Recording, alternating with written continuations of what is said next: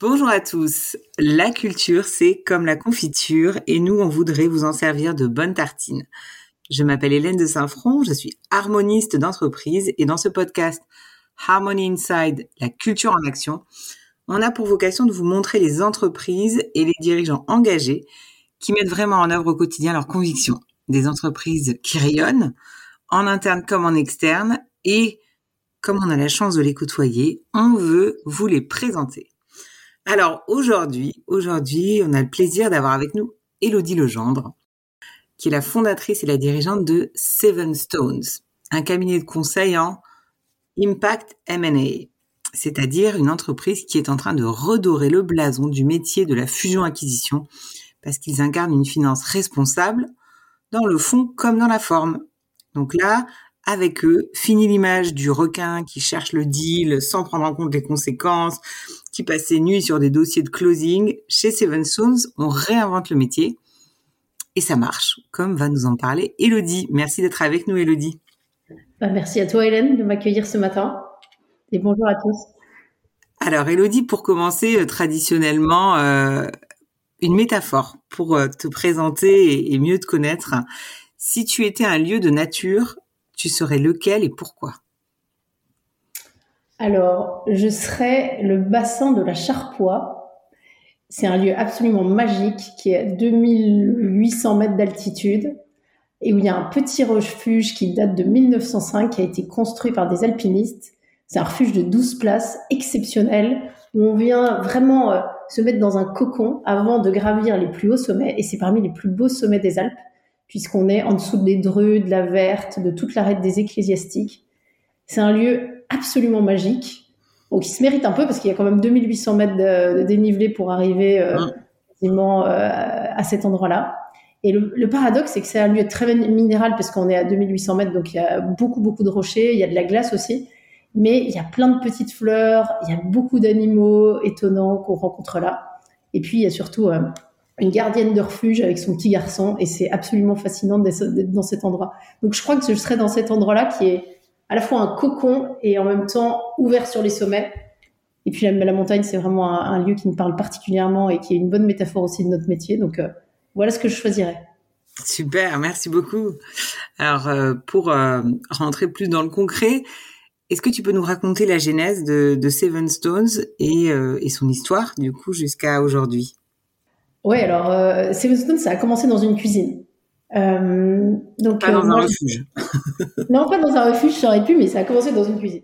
Euh, et parce que on a, il y a un côté aussi, euh, faut faire des bons petits plats dans notre métier. Et donc, pourquoi dans une cuisine? Moi, j'ai fait pendant quasiment 13 ans de la banque privée, donc je conseillais des dirigeants, entrepreneurs principalement, qui avaient vendu leurs entreprises, qui avaient une fortune, et puis je travaillais assez étroitement avec justement la partie M&A des banques dans lesquelles j'étais pour euh, bah, les aider à, mettre en œuvre des processus de cession d'entreprise ou de transmission. Et puis, euh, je trouvais que le métier de la banque privée devenait de plus en plus, était de moins en moins conseil en fait. Et puis j'avais envie de changer de métier, j'avais envie de, de, monter une boîte, j'avais réfléchi à plusieurs projets. Et puis je m'entendais très très bien avec euh, celui qui est devenu mon associé, qui s'appelle Jean-Benoît Missoff, qui lui faisait ce métier de la fusion-acquisition. Il est parti deux ans avant moi de la banque où on était, qui était en l'occurrence UBS. Et puis un jour, je me suis retrouvée dans sa cuisine euh, et il m'a dit, mais euh, Elodie, mais pourquoi est-ce que tu, euh, pourquoi est-ce que tu veux pas qu'on fasse des deals ensemble? Bon, j'y connaissais rien, hein, je savais à peine lire un bilan, ou en tout cas, j'avais pas forcément du tout la formation a, priori pour faire du M&A, mais j'étais passionnée par l'accompagnement des dirigeants. Et donc, dans sa cuisine, on a commencé en se disant, bah oui, il y a quelque chose à faire. Et euh, avec l'idée dès le départ de mettre beaucoup plus de conseils dans notre métier et pas uniquement de la transaction. Donc ça, c'était vraiment notre mantra. Et ensuite, ça s'est poursuivi dans un lit. Alors, je vous explique pourquoi. Il n'y a rien du tout de... Enfin, c'était assez cocasse parce que quand j'ai monté Seven Stones, euh, j'ai monté Seven Stones, je le savais pas, mais j'étais enceinte de mon troisième enfant. Et je me suis retrouvée allongée pendant six mois. Et j'ai fait mon premier closing au lit. Et, euh, et ça, c'était assez, euh, assez amusant. Et donc là, j'ai travaillé avec mon deuxième mentor qui s'appelle Frances, qui est une femme entrepreneuse, dirigeante suédoise, et qui a justement notamment vraiment connu de l'intérieur toute la problématique de la transmission des entreprises familiales, et avec laquelle on a vraiment accouché, on peut le dire, de Seven Stones et, du programme de Seven Stones, qui était vraiment comment on met le conseil à tous les étages. Et dès le départ, on a travaillé sur notre culture, sur les valeurs de l'entreprise, sur ce qu'on voulait mettre, vraiment transmettre à nos clients. Et voilà, et bon, Melchior est arrivé, donc mon petit dernier, et puis bah, Seven Stones a vraiment émergé avec dès le départ cette, ce fondement très fort qui est qu'est-ce qu'on veut apporter, quelle est notre raison d'être. À l'époque, on l'appelait pas comme ça, mais mmh. c'était intrinsèque à Seven Stones. Donc voilà, une cuisine, un lit et puis euh, bah, Seven Stones. Et, depuis, bah, j'ai eu la chance aussi d'avoir un client qui m'a fait confiance dès le départ et qui m'avait dit si vous, un jour vous quittez UBS, venez me voir, j'ai des choses à faire avec vous. Et voilà, et du coup, bah, ça a continué. Génial. Alors justement, tu parles de, de raison d'être. Euh, quelle est aujourd'hui votre raison d'être? Comment est-ce que voilà, comment et pourquoi vous avez choisi cette raison d'être? Bah, elle est cohérente avec euh, ce qu'on a dit au départ, notre mission, c'est apporter des solutions à, des, à nos clients en, de manière vraiment authentique. Et donc, comment on l'a synthétisé, notre raison d'être? C'est euh, faire émerger et mettre en œuvre des solutions créatrices de valeur au service de l'homme et de la planète. Et donc, pourquoi je m'arrête un peu sur les mots C'est faire émerger parce que nous, on a vraiment un travail d'émergence à faire avec nos clients. C'est-à-dire qu'on a beaucoup de dirigeants qui viennent nous voir qui, au départ, ont des idées préconçues euh, sur euh, la, solution capitalistique qu'ils voudraient mettre en œuvre, mais qui au fond ne savent pas toujours vraiment ce qu'ils veulent faire. Et donc nous, on essaie de d'ouvrir le champ des possibles. C'est un peu comme euh, au refuge de la Charpoix. Il y a les drues, il y a la verte, il y a des trucs un peu plus, plus simples. Enfin, bref, il y a plein de, il y a plein d'options possibles. Et ça, c'est intéressant de, de, le faire, de, vraiment le faire émerger. Et ensuite, choisir la mise en œuvre la plus appropriée. Et puis, bien évidemment, créatrice de valeur, bah, souvenons-nous, il y a quand même un président de la République qui a dit que l'ennemi, l'ennemi euh, c'était la finance. Or, je pense que la finance, elle est au service de l'homme.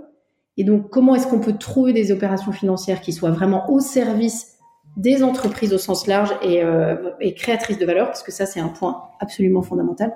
Comment on crée de la valeur humaine, financière, et puis qui soit respectueuse de la planète.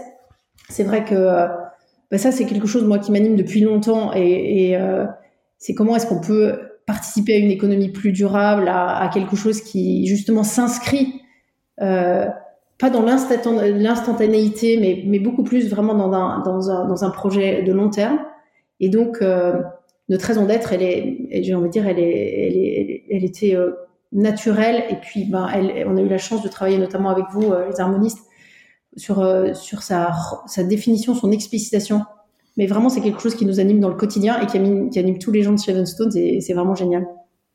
Et, alors, justement, tu parles euh, sur, sur le, enfin, de cette notion de, de, de création de valeur. Dans votre site, vous parlez de création de capital durable. C'est ça que tu entends par cette notion de, de valeur à long terme? Oui, enfin, c'est surtout peut-être en, creux, c'est euh, c'est l'anti-speed dating. Je pense qu'un des, sujets de la finance aujourd'hui, c'est euh, bah, comme on est dans un monde assez rapide où tout se fait dans l'urgence, il peut y avoir aussi des, opérations qui se font euh, presque contre nature, parce qu'on va privilégier un certain aspect, notamment le prix, euh, mais sans vraiment regarder tous les aspects autres, et notamment un des enjeux majeurs qui est la compatibilité culturelle entre les parties prenantes.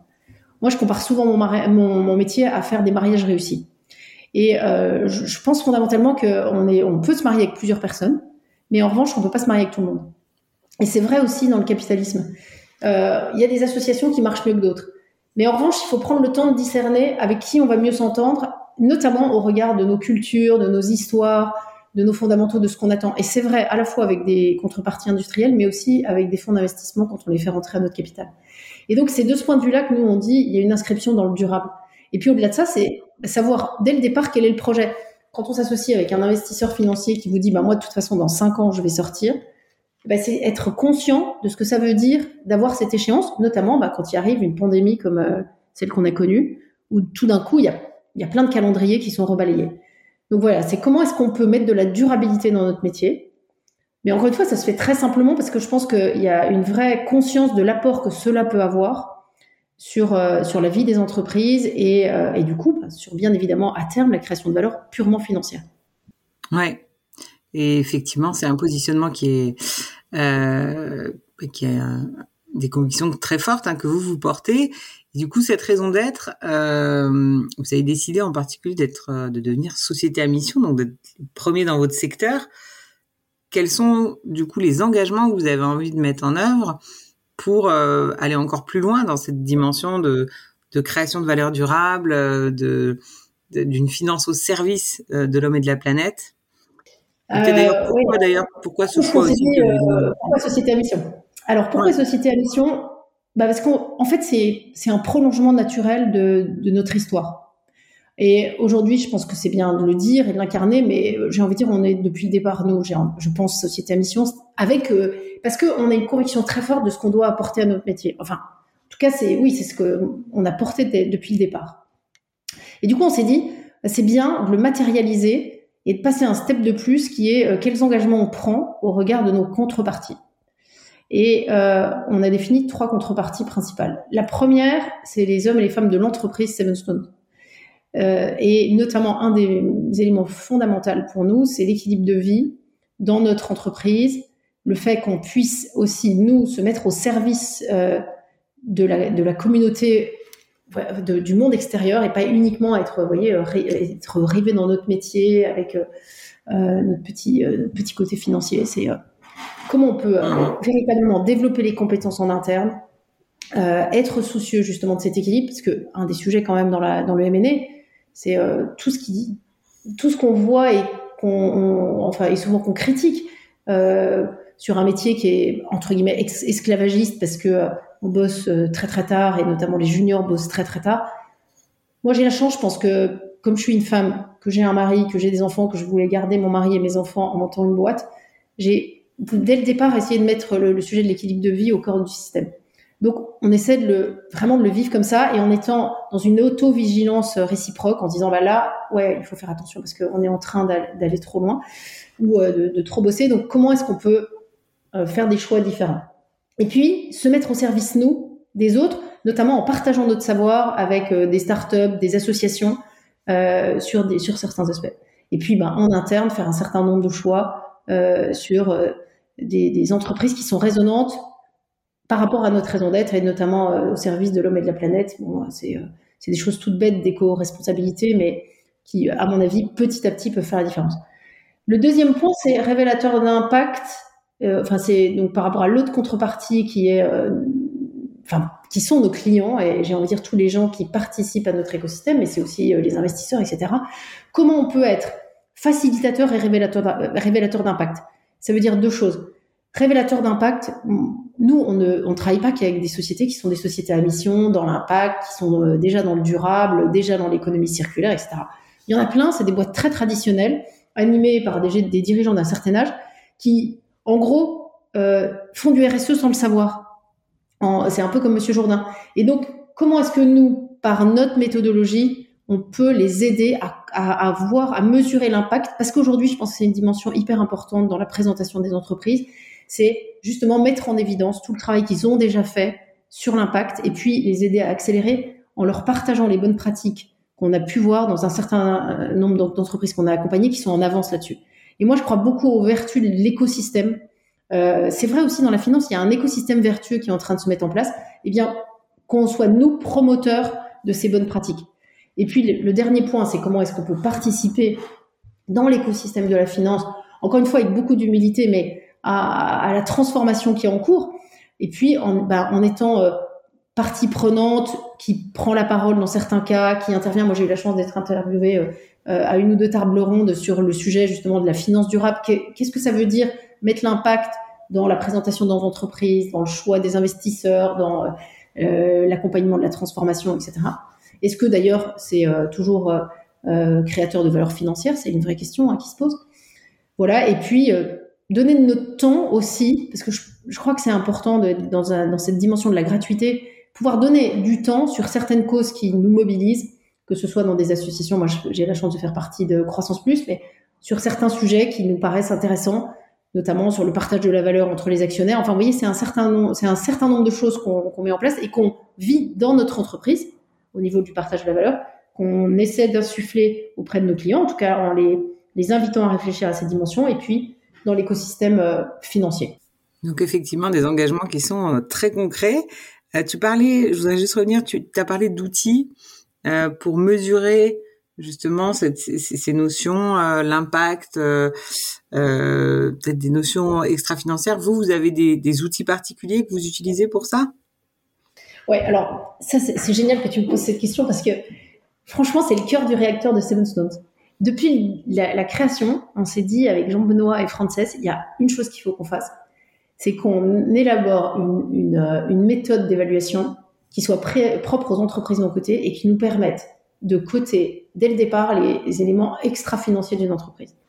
Parce qu'il y a une chose qui est une conviction vraiment forte chez nous, c'est que la valeur des entreprises, c'est leur singularité, et que ce qu'il faut qu'on arrive à mettre en évidence, c'est la singularité des entreprises, notamment par tous les, les aspects extra-financiers.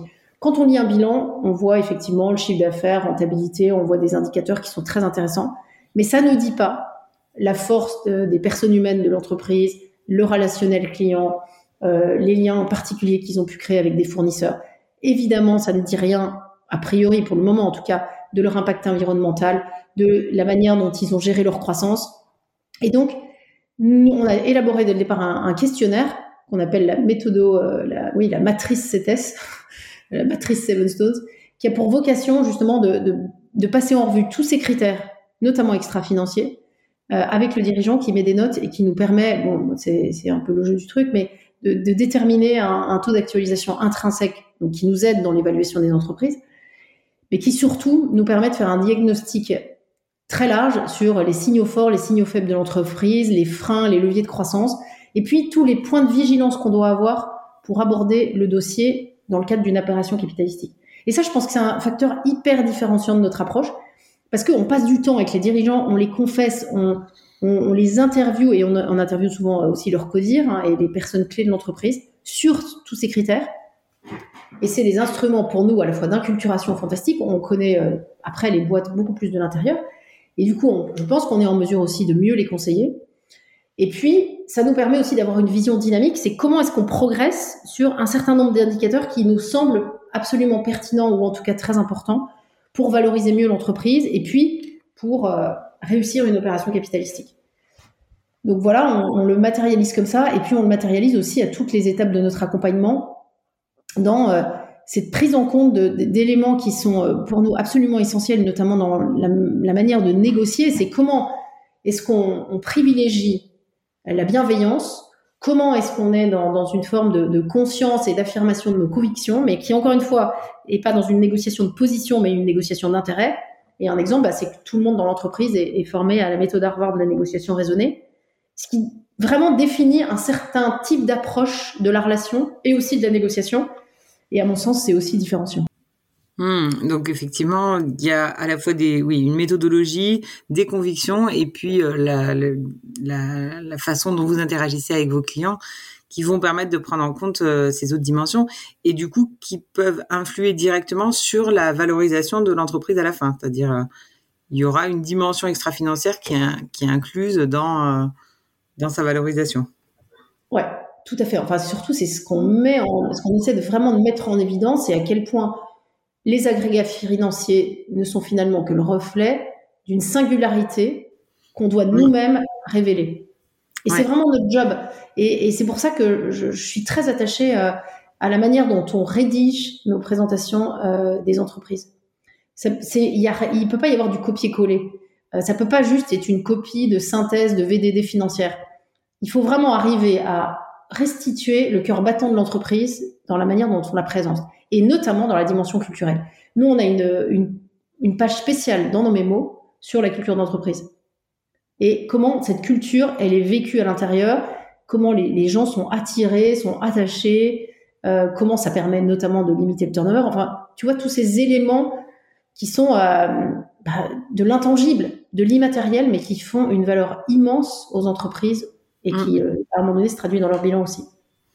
Bien sûr, oui. Effectivement, en tant qu'harmoniste, on est bien convaincu que euh, cette dimension culturelle, c'est un asset formidable en fait pour l'entreprise et parfois un de ses plus gros. Alors justement, si on parle euh, de Seven Stones, hein, vous, quelle est justement votre singularité? Parce que vous avez aussi défini un certain nombre de valeurs. Euh, Est-ce que tu peux nous parler de ces valeurs, de comment vous les vivez au quotidien, de justement vous votre culture en interne tu as beaucoup parlé effectivement de ces convictions liées, à votre mission. Au-delà de ça, euh, voilà, quelle est un peu votre culture? Euh, Alors notre culture, déjà, elle s'incarne dans le fait que les gens n'ont pas de titre chez nous. C'est-à-dire qu'on n'est pas dans un mode hiérarchique affirmé. Alors ça, c'est assez euh, en rupture de banc avec ce qui se passe ailleurs, parce que ça n'empêche pas qu'il y ait évidemment des différences de seniorité. Mais moi, je suis convaincue qu'on est co-contributeur d'un deal, quelle que soit notre place, notre seniorité dans l'entreprise. Et ça, c'est quelque chose auquel je suis hyper attachée et qu'on a diffusé ici. C'est-à-dire que bah, les gens qui cherchent, enfin, qui, qui rejoignent Seven Stone, c'est pas des gens qui cherchent une position sociale, un titre ils cherchent plus euh, une, une, manière d'être, une façon de faire le métier, je dis souvent, euh, avec euh, sérieux, mais sans se prendre au sérieux, et avec euh, un esprit très familial. On, et, et, sans doute assez start-up, dans, même si on existe depuis 15 ans, donc on est une vieille start-up, j'ai envie de dire, mais il y a, y a, vraiment cette dimension-là. Ensuite, au niveau des valeurs, il y en a quatre qui, qui, qui, sont vraiment fondatrices et qui, et qui nous servent pour plein de choses, à la fois dans notre vie interne, mais aussi dans notre manière de d'appréhender les dossiers et de, de, conseiller nos clients. La première, c'est l'authenticité. Ça veut dire déjà nous, chacun individuellement, être conscient que c'est en étant authentique, c'est en étant pleinement nous-mêmes que euh, bah, on est on est à la bonne place. Et ça doit nous conduire à agir d'une certaine manière, c'est-à-dire conformément à notre vocation, notre vocation professionnelle, et profondément en sympathie avec notre interlocuteur. Et qu'est-ce que ça veut dire? Ça veut dire euh, beaucoup de bienveillance, beaucoup d'écoute, pas mal d'humour aussi. Ça, c'est important euh, de, pouvoir avoir de l'humour dans, notre métier. voilà, encore une fois, c'est fait des choses sérieuses, mais on peut aussi euh, passer du bon temps. Mmh. Et avec beaucoup de, avec pas mal d'humilité, parce que souvent ce qu'on nous reproche, c'est ah ouais, votre métier c'est jargoneste, on n'y comprend rien, vous, vous utilisez que des anglicismes, etc. bah, non, en fait, l'objectif c'est plutôt de vous expliquer comment ça marche, avec un, un côté très pédagogique et encore une fois, on, a chacun euh, nos, spécialités et l'important, c'est de bien les comprendre les uns les autres. Le deuxième euh, point hyper important, c'est la créativité. Notre métier, il a un côté créatif. Euh, à la fois parce que si on est vraiment dans un dialogue en profondeur avec les dirigeants et en vérité, eh bien, on, va être appelé à être créatif pour trouver justement des solutions qui sont pas copier-coller et qui sont pas juste la réplique de ce qu'on a fait avant. Et ça veut dire aussi être créatif parce que un deal, c'est un organisme vivant lui aussi. Il y a des moments ça bouge. Euh, finalement, les accords qu'on est en train de, de sceller avec euh, avec des gens, ça se passe plus ou moins bien. Enfin bref, il faut savoir être euh, il faut savoir être créatif à des moments où euh, justement on, doit par, parfois complètement réinventer l'opération. Moi, ça m'est arrivé plein de fois de poser le crayon à deux mois d'un closing en disant bon, est-ce que c'est vraiment le bon truc? Parce que justement notre, notre client avait des doutes et se disait ouais, mais est-ce que c'est bien ça que j'ai envie de faire? Et puis est-ce que j'ai vraiment envie de me marier avec ces gens-là? Donc c'est leur éviter la crampe de stylo du dernier moment en ayant été suffisamment créatif à la fois dans les scénarios qu'on envisage et puis dans la capacité à les mettre en œuvre de manière euh, agile, parce que la, troisième valeur qu'on a, c'est l'agilité. C'est-à-dire euh, cette, nécessité de s'adapter. Euh, vous savez, c'est un peu comme c'est un peu comme les barbes à papa. Ils, arrivent à se mettre de différentes formes. Pourtant, ils restent la. A priori, ils, sont quand même, ils sont bien authentiques. C'est-à-dire que barbe à truc reste barbe à truc.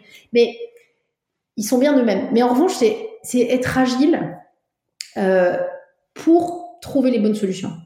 Et notamment aujourd'hui, je pense que c'est vraiment important de trouver les bonnes solutions parce qu'il y a énormément d'instruments financiers à disposition.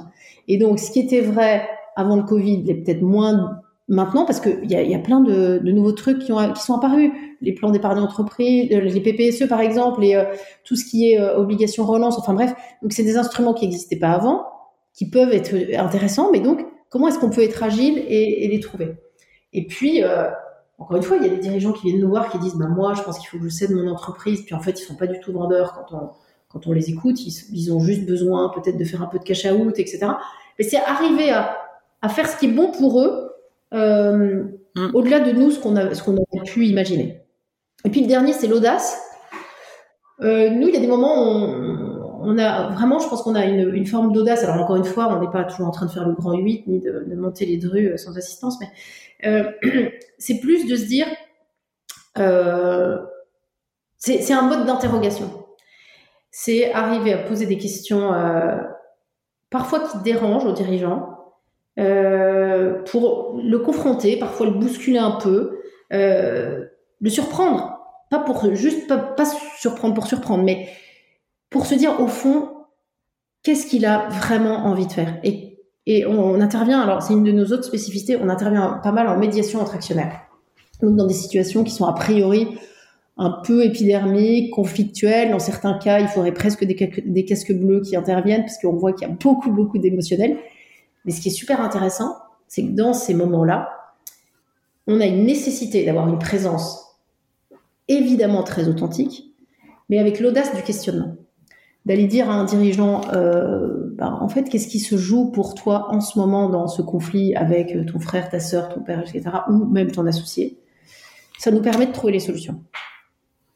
Hmm. Et, euh, et, ça, c'est un, une partie de notre job qui est absolument passionnante, parce qu'évidemment, on rentre dans une intimité profonde avec les, les personnes, mais c'est ce qui nous permet d'être pertinent ensuite. Et du coup, bah voilà, nos valeurs, on les vit comme ça. Alors, ça, je te les ai surtout décrites par rapport à nos clients, mais comment on les vit nous en interne, c'est qu'à chaque fois qu'on prend une mission, on se pose la question est-ce que cette mission, elle est congruente avec nos valeurs? Est-ce que ça va nous hmm. permettre d'être authentique? Est-ce qu'on va être créatif? Est-ce qu'on va être audacieux? Est-ce qu'on va être agile? Et dans la vie de la mission, est-ce qu'on vit nos valeurs ou pas? Si à un moment donné, on est un peu en dissonance, posons-nous la question. Et donc, il y a une forme d'autodiscipline collective sur la manière dont on arrive à les vivre le plus possible. Parce que si les valeurs, c'est juste pour être sur un site internet, ça n'a aucun sens. Moi, je pense qu'on a vraiment fait ce travail parce qu'on on a choisi nos valeurs collectivement de qu'est-ce que ça veut dire chez Seven Stones de porter ces valeurs d'authenticité, créativité, agilité, audace. Donc voilà, euh, c'est peut-être un peu long ce que je raconte, mais c'est juste pour te dire que c'est vraiment un truc qui nous fait vibrer, quoi, qui nous, euh, nous fait lever le matin. Et, et, alors justement, cette, euh, cette énergie dont vous vibrez, ce que vous diffusez, hein, cette singularité, du coup, que vous assumez euh, dans un milieu où effectivement c'est pas la norme, hein, vous êtes un peu en train de, de, donner des coups de pied dans la fourmilière. Euh, est-ce que c'est un avantage ou un inconvénient? Comment est-ce que vos parties prenantes réagissent à, à ces convictions, à cet engagement affiché? Moi, j'ai envie de dire c'est c'est un, un atout fantastique. Euh, c'est un peu comme l'océan bleu. De toute façon, on est dans un métier hyper compétitif. Il y a plein de gens et donc chacun essaie de trouver son chemin. Et moi, je suis très respectueuse de ce que je, fais chacun, parce qu'encore une fois, on est tous à. Je pense que fondamentalement, on a tous une, une intention et, en général une bonne intention dans ce qu'on fait. Mais nous, bah, c'est quelque chose qui, qui vraiment nous plaît, qui fait qu'on fait notre métier avec passion et engagement qui fait qu'aussi on recrute des personnes qui sont euh, motivées par ça. Et donc, bah, les clients avec lesquels on travaille, euh, ils s'y reconnaissent. Évidemment, on n'est pas universel, mais euh, on, passe du temps, on essaie d'affirmer, on fait un petit peu différemment des autres, c'est-à-dire qu'on pitch pas trop, on est plus dans un mode, oui, d'aller avec avec des convictions, des, des, idées, et puis d'échanger avec les dirigeants, et surtout de les écouter. C'est la il y a un dirigeant qui m'a dit il y a 15 jours, bah, j'ai vu un de vos confrères, il a passé une heure et demie à se présenter. Je me suis dit, bah, ok, heureusement, nous, on fait pas ça, et, tant mieux, parce que au fond, ce qu'ils veulent, les dirigeants, c'est rompre leur solitude, c'est pouvoir parler à quelqu'un, pouvoir dire ce qu'ils ont à vivre, et puis qu'on leur dise, mais attendez, oui, on va vous aider à trouver des solutions. Parce que c'est là où notre, job a de la valeur. Et euh, donc, tu vois, c'est je pense que l'écosystème le, le, le, vit plutôt bien parce que aussi il y a une transformation, il y a une vague de fond qui est en, qui est en cours et puis qu'en plus les jeunes générations appellent encore plus au sens et donc euh, donc j'ai envie de dire ça tombe bien. Mais je pense qu'on a encore un boulevard devant nous. et alors justement pour explorer un peu plus ce boulevard, tu parles d'une d'une vague de fond. Comment est-ce que toi tu vois la finance, le monde de la finance euh, évoluer? Eh bien, je pense que tu vois, quand il y a une vague qui se lève dans un océan, elle part de très très loin, et puis après, elle, elle, évolue, puis à un moment donné, elle, on la voit visiblement euh, sur le bord de, de, de, la plage, avec toute sa puissance. Je pense que c'est ce qu'on est en train de vivre dans la finance. C'est-à-dire qu'il y a une transformation. De fait, il y a une prise de conscience accélérée par le Covid de la nécessité de, de, de prendre en compte ces dimensions d'impact, de RSE, de sens, etc. Et j'ai envie de dire, alléluia, c'est top. Maintenant, il y a évidemment toujours dans une vague, il y a l'écume. Il y a ceux qui vont en profiter pour faire un peu de greenwashing. Et j'ai envie de dire, on s'en fout. C'est pas plus grave que ça. Tant mieux si ça fait, si ça fait émerger des vraies vocations de transformation. Et, euh, et moi, je pense, il y a une phrase qui m'inspire beaucoup, c'était Mère Teresa quand on lui posait la question, euh, oui, mais attendez, comment vous allez changer la pauvreté dans le monde Est-ce que vous croyez que ça, sert vraiment à quelque chose, vos létrosie en Inde? Et elle disait, mais attendez, vous savez, je suis une goutte dans un océan, je suis le colibri, mais ce qui est important, c'est que pour régler le problème de la pauvreté, le, problème, c'est vous et moi. Elle disait ça à son interlocuteur. Et j'ai envie de dire, c'est pareil. Le problème de la finance qu'on décrit dans, dans ces excès, c'est parce que c'est vous et moi, enfin nous tous qui participons à ce truc. Donc, comment est-ce que dans la transformation de nos comportements individuels, on va pouvoir avoir une finance plus humaine, plus responsable, plus durable, etc. Et moi, j'ai envie de dire, bien évidemment, le mouvement est à l'œuvre. Ça prend du temps, mais euh, l'important, c'est d'en être. Et puis surtout, le, le faire de manière euh, authentique et avec beaucoup d'humilité, parce que on n'est pas parfait. Même si on a envie euh, de faire une, finance plus durable, plus, enfin, plus RSE, bah, il y, a, y, a, plein de trucs où on est encore en progrès. Donc, c'est ce qui est intéressant, c'est la dynamique, c'est l'intention, la dynamique, la, la, transformation, et avec encore une fois humilité, puis pouvoir de conviction. Donc, moi, je trouve qu'on vit une période exceptionnelle de ce point de vue-là. Et du coup, justement, euh, cette, euh, cette vague, vous, comment est-ce que vous avez envie de euh, la prendre, la surfer, etc. Comment est-ce que vous avez envie de justement faire votre action de, colibri et contribuer à cette évolution? J'ai envie, de dire trois choses. Déjà, en, enfin, en en parlant plus. Nous, on a un sujet, c'est euh, peut-être un peu plus de visibilité, arriver à plus dire, contribuer. Donc ça, c'est un premier sujet. Et puis, faire venir des forces vives qui sont convaincues de ça. Donc, on, on recrute euh, pas mal de personnes. Et puis, euh, ben, j'aimerais, ah, j'adorerais recruter plus de femmes parce qu'il n'y a pas beaucoup de femmes dans notre métier. Donc, c'est un appel à euh, les femmes, rejoignez la finance responsable et durable et le MNE qui change, venez chez nous. Et vous pouvez même avoir une vie et des enfants. Donc, voilà, vous pouvez même avoir une vie, des enfants, faire de l'escalade, du piano et tout ça, et ça marche, je vous promets. C'est un petit peu, un, un, petit peu tendu parfois, mais, mais globalement, c'est top. Donc ça, c'est premier appel.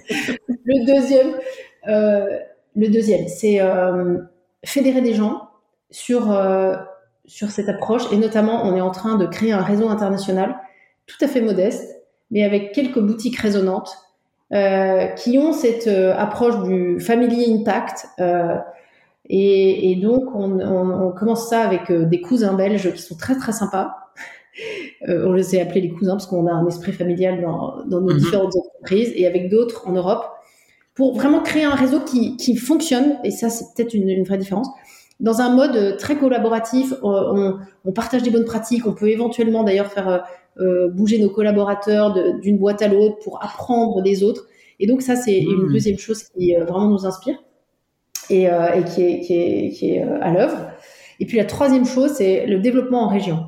Moi, je suis absolument convaincue que euh, malgré ce monde très global dans lequel on est, il y a une nécessité impérieuse de retrouver l'incarnation dans les territoires. Et mmh. notamment dans une France qui, est, qui a des particularismes territoriaux où il y a un attachement fondamental à d'où l'on vient, au local. Et puis, en plus, il y a un, il y a un mouvement local qui est à l'œuvre. Donc, ouais. on a déjà un bureau à Nantes. On est en train d'ouvrir un bureau à Lyon. On a, local, on a vraiment la vocation d'ouvrir d'autres bureaux euh, en France. Parce que je, je pense qu'il y, y, y, a cette dynamique de rayonnement. Il n'y a pas que tout se passe pas à Paris. Et, euh, et on voit très bien qu'à Nantes, ça marche très très bien parce que les gens disent mais, Ah oui, mais vous êtes à la fois parisien, mais vous êtes locaux. Et donc, ça, c'est génial. Et en plus, on s'est animé par Damien, qui est, qui est, vraiment formidable à, Nantes. Donc, voilà, c'est nos trois, j'ai envie de dire, c'est nos trois, euh, nos trois orientations, avec bien évidemment autour de ça, c'est la mission Bicorp peut-être, on y réfléchit, mais comment est-ce qu'on peut euh, ouais, être encore plus rayonnant de ça? Mmh, mmh.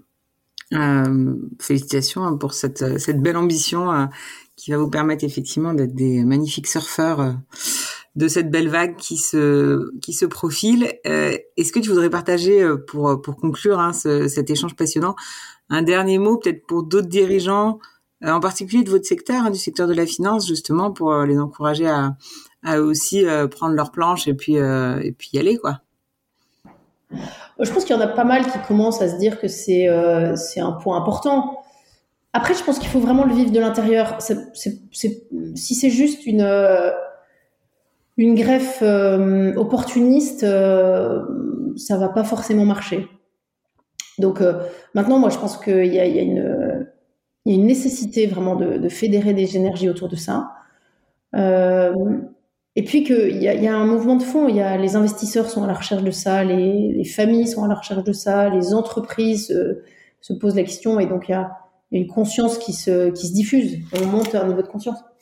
Et euh, non, mais j'ai envie de dire oser. Enfin, c'est juste une question d'être encore plus soi-même et euh, et je me souviens toujours de cette phrase de René Char que j'adore. C'est c'est c'est vraiment à te regarder, ils à, te regarder, ils s'habitueront. C'est c'est parce que simplement on est nous-mêmes et qu'on aime ce qu'on fait et qu'on rayonne de ça, bah, il y a un côté convaincant. En fait, c'est plutôt arriver à être la meilleure version de nous-mêmes dans le quotidien, dans le présent, qui fait que on inspire et qu'on a envie que les, choses se transforment. Donc, ce serait ça mon mot de conclusion. C'est simplement comment est-ce qu'on peut être invités les uns les autres à être la meilleure version de nous-mêmes dans le quotidien. Et puis, bah, du coup, euh, il y aura plein de gens qui seront inspirés. Super, bah merci beaucoup euh, pour ce partage passionnant. Donc on retient effectivement euh, euh, vos convictions qui sont à la fois sur cette finance euh, pour créer euh, de la valeur durable, cette notion de bah, en interne on réfléchit aussi à comment nous on peut justement être la meilleure version de nous-mêmes et la meilleure version de ce que peut être une boutique de M&A et donc travailler aussi sur cet équilibre de vie, sur notre responsabilité individuelle, comment se mettre vraiment au service des autres.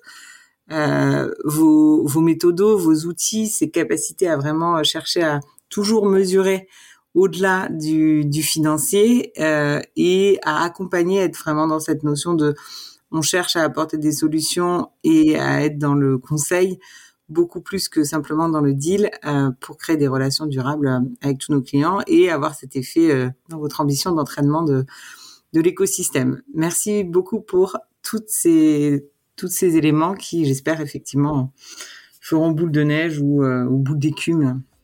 C'est ça. Dans, ce milieu. Bah, merci beaucoup, Hélène.